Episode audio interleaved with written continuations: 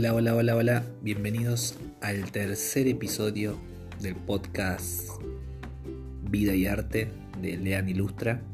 Mi nombre es Leandro y les agradezco por acompañarme en esta tercera parte de, de los temas que venimos tocando. En este episodio vamos a hablar sobre el arte de terminar.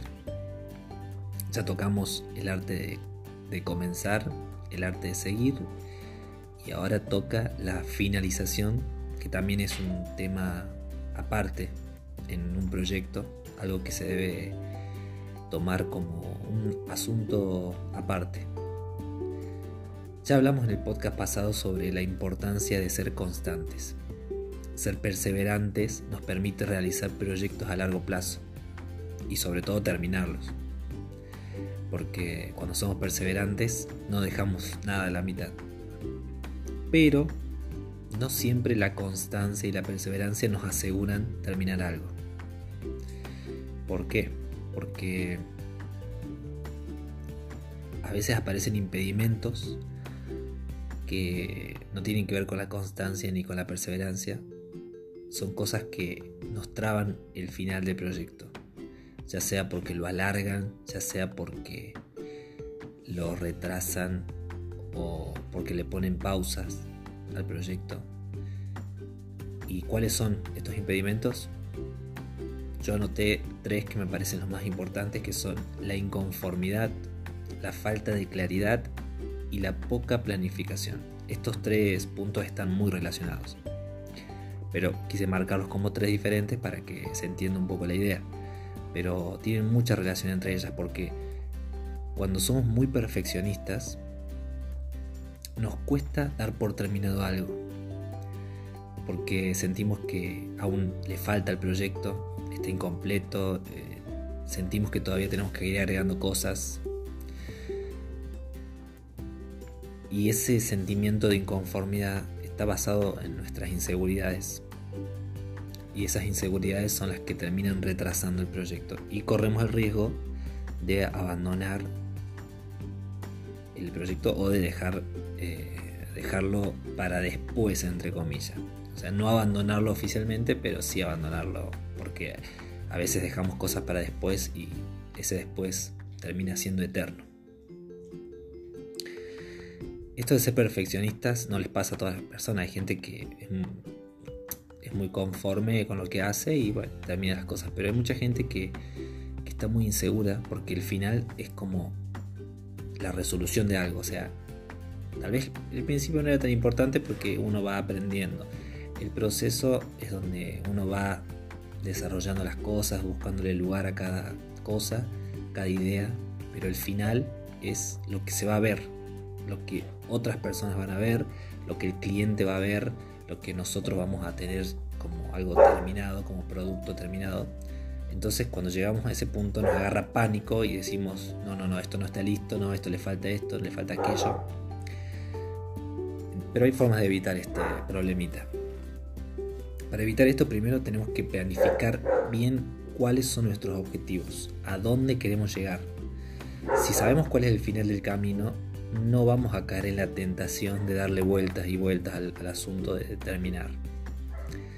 Pero obviamente hay que ponernos objetivos que sean alcanzables, que sean posibles, que sean realistas. Si no sabemos a dónde queremos llegar,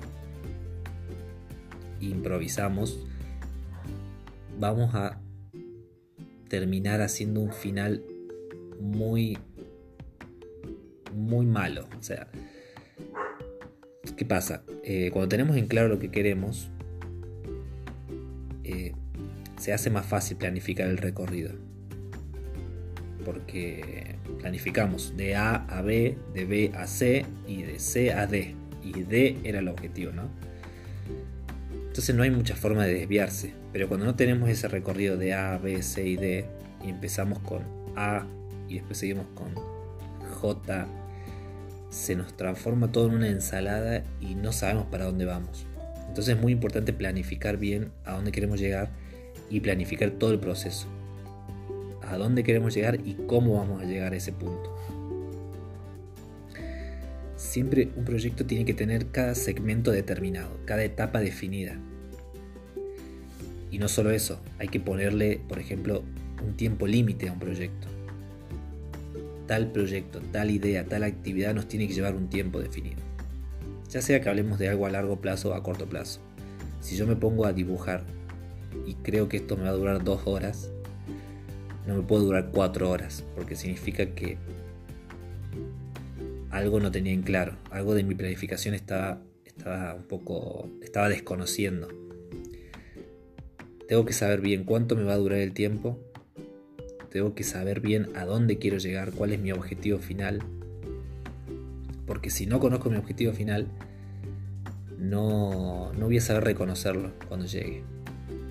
Y, es, ahí va a aparecer lo que hablábamos recién, esa inseguridad de decir, esto era lo que yo quería, esto era lo que yo estaba buscando. Debemos saber lo que estamos buscando antes de empezar un proyecto. Si un, por ejemplo, si un escritor no sabe cómo va a terminar su novela, le pueden pasar dos cosas.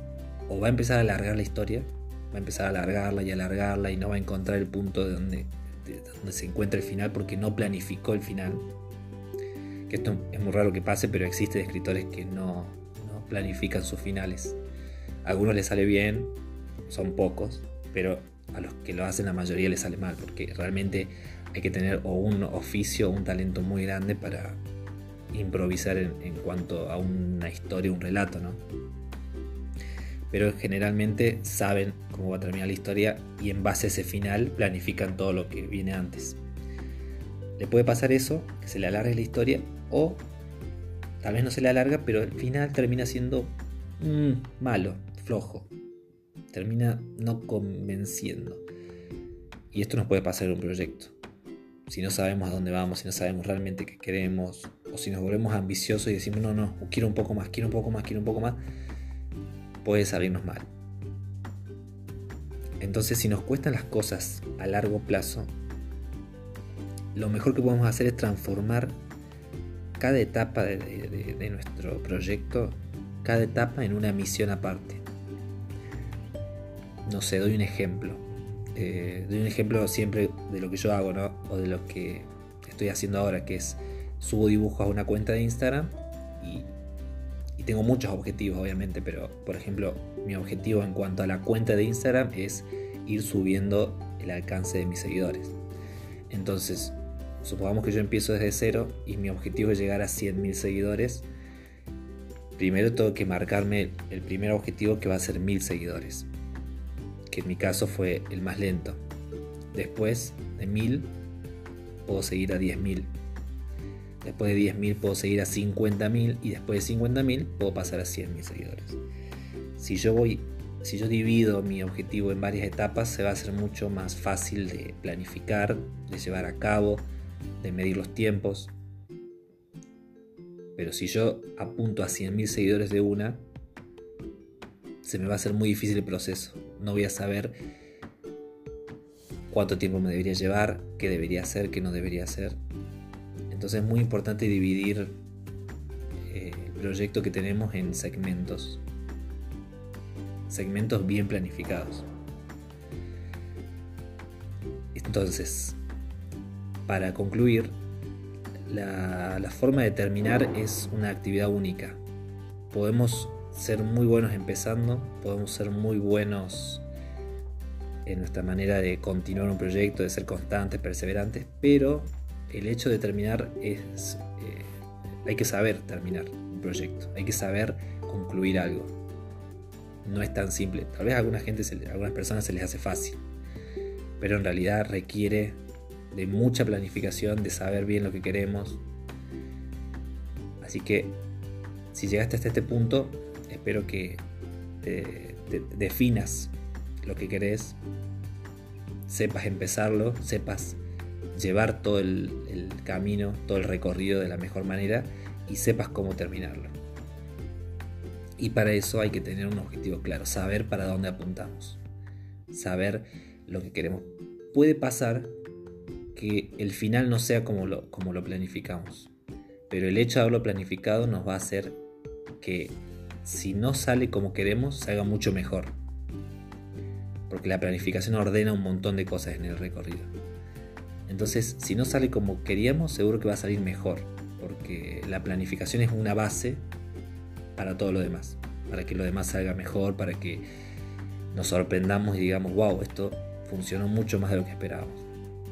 Pero la planificación tiene que estar.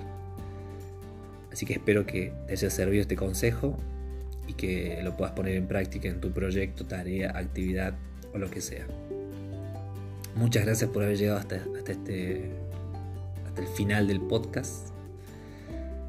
Y nos vemos en un próximo episodio de Vida y Arte de Lean Ilustra. Mi nombre es Leandro y te agradezco por haberme acompañado en, este, en esta temática que tocamos hoy. Chao.